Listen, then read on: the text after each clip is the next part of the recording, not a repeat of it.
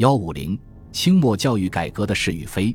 清末教育改革的作用，影响最突出的表现为以下几点：第一，废除科举，颁布新学制，兴学堂及留学，建立新的教育宗旨及教育管理机构。这一切都暗示着一个事实：传统的封建教育制度正在为近代教育制度所逐步取代。第二，西学地位大幅度上升。洋务运动时期的新式学堂虽然也开设了西学课程，但受到一定的限制；而至二十世纪初的教育改革，课程中西学、新学的比重则大增。如四川法政学堂有学科二十门，其中属于西学、新学范围的达十八门；四川优级师范学堂课程有二十一门，全为西学、新学。当时社会流行着一种从新主义。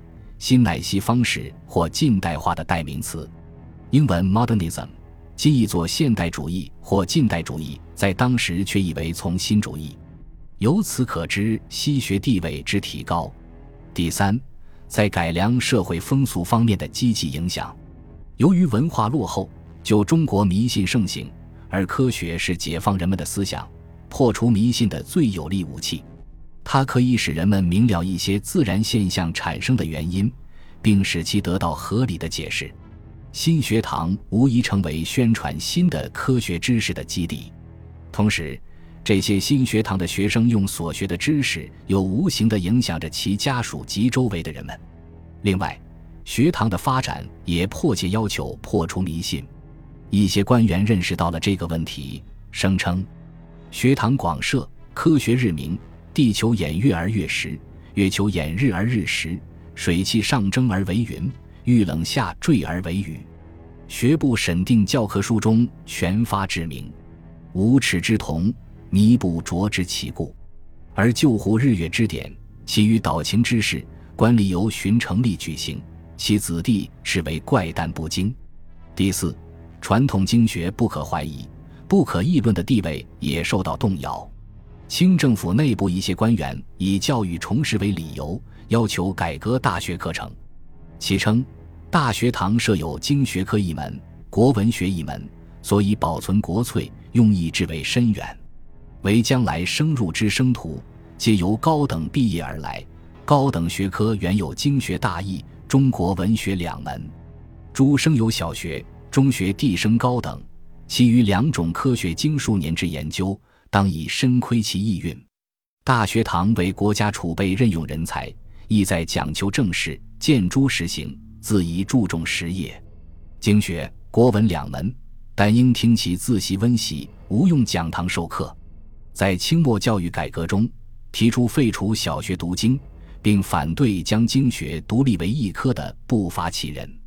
这种现象的出现绝非偶然，它标志着一个时代的变革。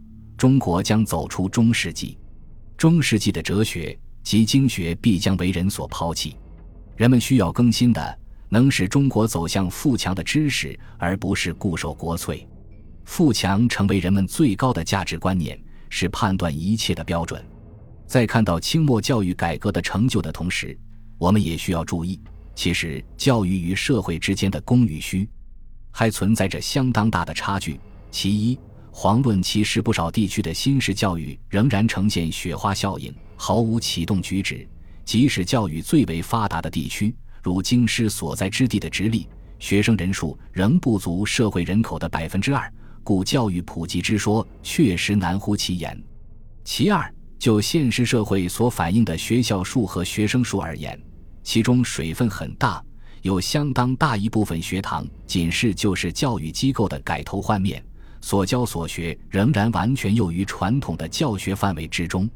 其三，即使其实真正称得上新式教育的教学机构，其中教学内容受制于中体西用教育宗旨的束缚，故不适于现实社会进步的成分仍占有极大的比例。如其实小学阶段的读经讲经课程，即占全部课程的五分之二，加之师资队伍整体水平低下，专业知识储备不足。因此，这种新式教育应打的折扣也很大。其次，这一时期教育供给的不足，还表现在中高等教育发展的不足，尤其社会真正需要的新知人才的短缺。尽管新政令下之后，高等教育有过短暂时间的普及，这就是1901至1903年间各省省会多设有省立大学堂。然而这些大学堂大多名实难副，所以1903年清廷下令，除保留京师、山西、北洋三所大学外，其他各省大学堂一律降格为高等学堂。